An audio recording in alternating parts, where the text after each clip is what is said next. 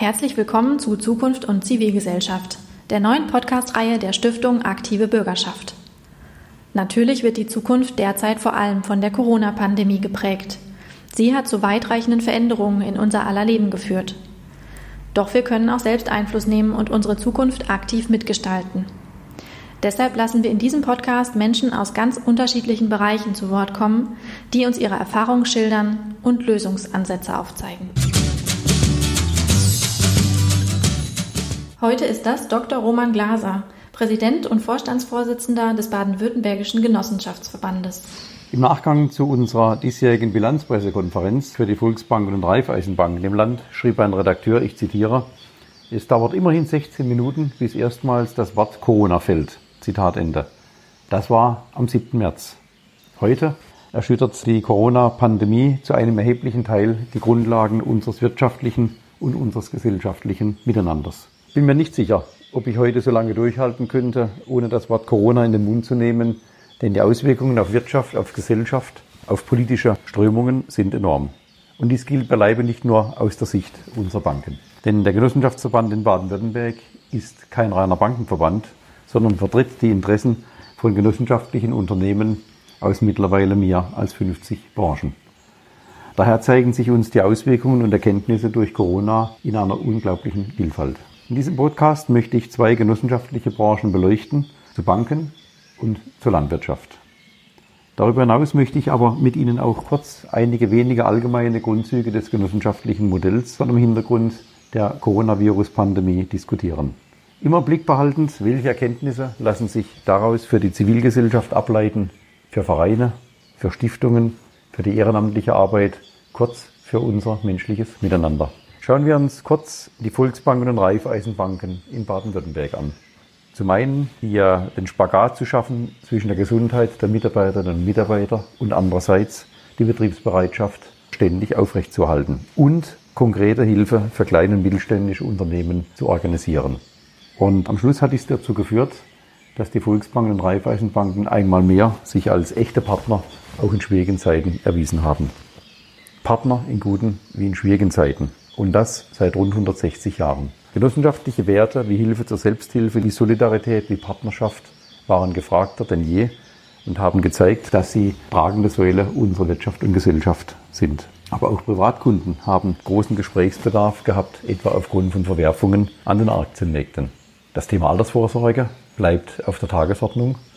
Und äh, in einer Phase, in der die Menschen Unsicherheit verspüren vor dem Hintergrund von Kurzarbeit, vielleicht auch verdrohender Arbeitslosigkeit ist mehr denn je notwendig, dass die Hausbanken, die genossenschaftlichen Banken stabile Ansprechpartner, berechenbare Partner sind und bleiben. Bei allem gilt, allgemeingültige konkrete Antworten können nicht getroffen werden.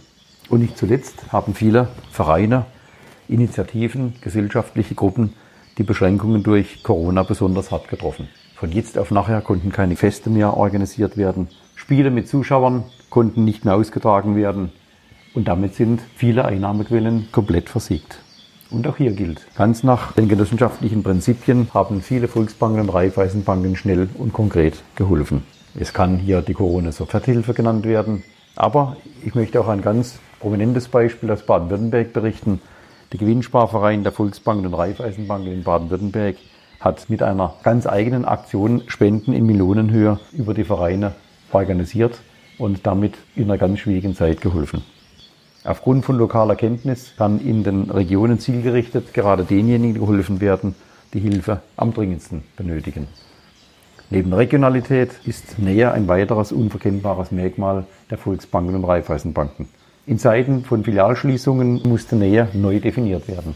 Und nicht zuletzt, Volksbanken und Raiffeisenbanken haben über Jahre solide gewirtschaftet, sind solide aufgestellt und können und werden daher auch zukünftig Vereine und ehrenamtliche Arbeit unterstützen können.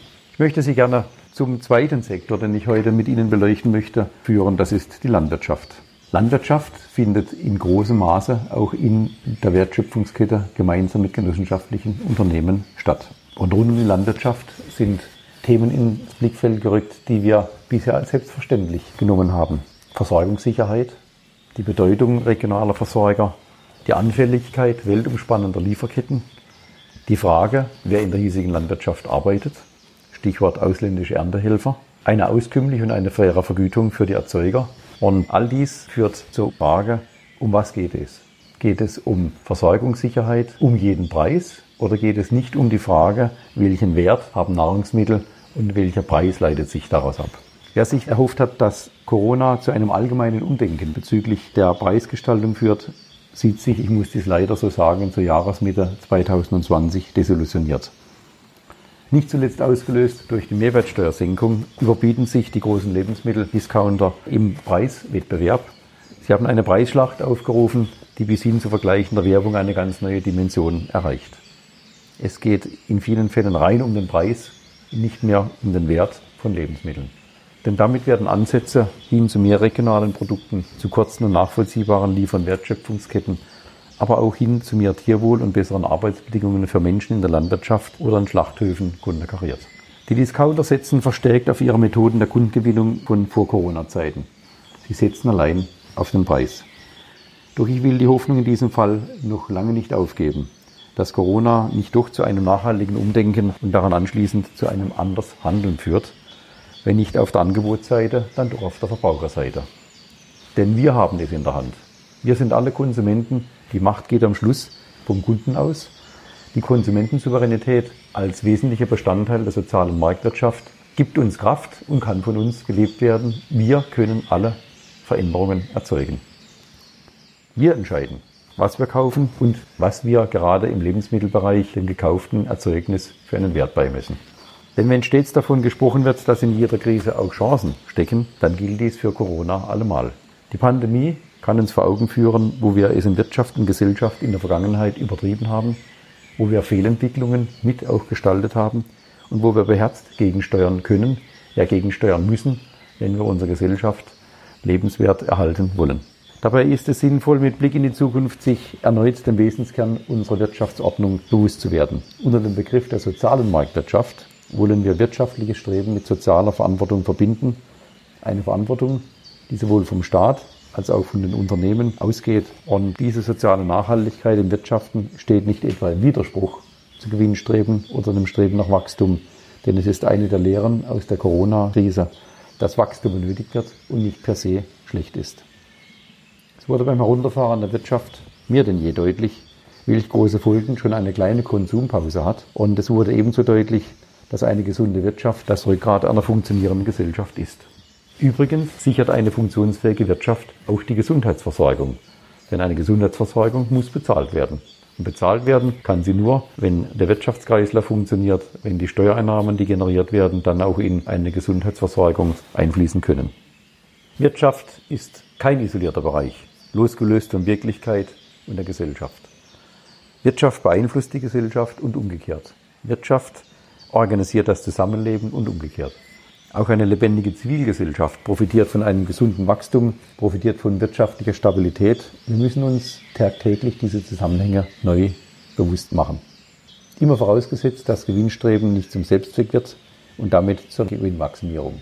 Und welche Rechts- und Unternehmensform kann dies besser bewerkstelligen und kann dies besser beweisen als die genossenschaftliche? Sie verbindet wirtschaftliche Streben mit sozialer Verantwortung, Mitbestimmung, demokratischer Aufbau, Förderung der Mitglieder, All das sind Merkmale von Genossenschaften, die uns niemand nehmen kann und die wir uns auch nicht nehmen lassen dürfen.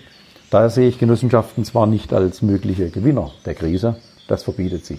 Aber sie sind beispielgebend dafür, wie eine gesunde, im Einklang mit den Interessen der Gesellschaft stehende Wirtschaft sein kann. Und dazu rufe ich uns alle auf, daran zu arbeiten. Wenn die Stiftung ihre Beiträge leisten kann, dann haben wir eine hervorragende Symbiose von wirtschaftlichem Streben und sozialer Verantwortung garantiert.